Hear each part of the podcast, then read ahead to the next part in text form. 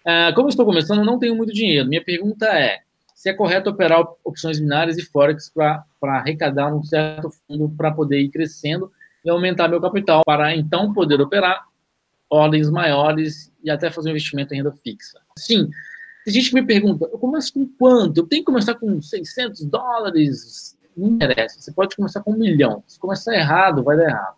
Se começar certo, você vai construir capital, tá? Então faça isso. Eu aconselho usar opções binárias, você pode usar só o Forex também, foque em um no início, constrói seu capital em um e manda ver. E faz o certo. Diário de trade, passo a passo, que vai dar certo.